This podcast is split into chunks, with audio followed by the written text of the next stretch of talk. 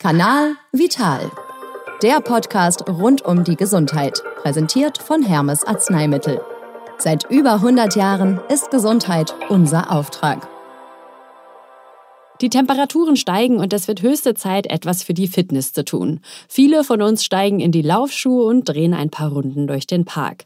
Doch gerade für den Start in die Laufsaison gibt es ein paar Tricks, wie wir es schaffen, den inneren Schweinehund wirklich zu überwinden und dabei etwas Gutes für unsere Gesundheit zu tun.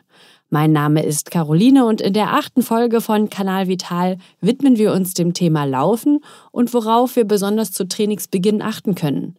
Dazu spreche ich mit Apothekerin und Lauffreundin Manuela Lündonk. Frau Lündonk, hallo. Hallo. Ja, wie starten wir denn voll motiviert in die Laufsaison? Ja, am besten ist es natürlich immer, wenn Sie sich einen Laufpartner suchen und sich dann auch regelmäßig mit ihm verabreden, denn zu zweit läuft sich natürlich gleich viel schöner und am besten planen Sie auch gleich den Termin fest ein in den Terminplaner, ganz egal ob morgens oder abends, wie es mit Ihrer Arbeit zusammenpasst. Und wichtig auch immer bequeme Laufsachen und gute Schuhe, das motiviert zusätzlich. Worauf können wir denn beim Laufen achten, um eben Verletzungen zu vermeiden? Da ist das Aufwärmen natürlich das A und O, besonders gerade wenn die Temperaturen morgens noch sehr frostig sind und die Läufe insgesamt auch langsamer angehen und nicht überstürzen, gerade jetzt nach der Winterpause, wenn man noch nicht ganz so fit ist.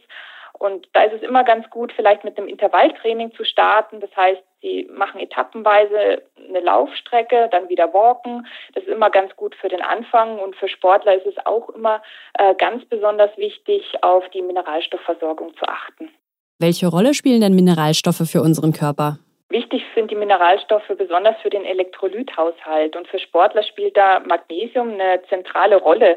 Magnesium ist wichtig für den Energiestoffwechsel, aber auch für eine normale Muskelfunktion. Sportler haben da besonders einen erhöhten Bedarf, da sie auch über den Schweiß sämtliche Mineralstoffe wie dann auch das Magnesium ausscheiden. Und welche Folgen hat es für den Körper, wenn wir zu wenig Mineralstoffe zu uns nehmen? Um am Beispiel Magnesium vielleicht jetzt zu bleiben, kann es dann zu Muskelkrämpfen sogar führen, da durch eine mangelhafte Versorgung die Muskeln sich nicht mehr ausreichend entspannen können.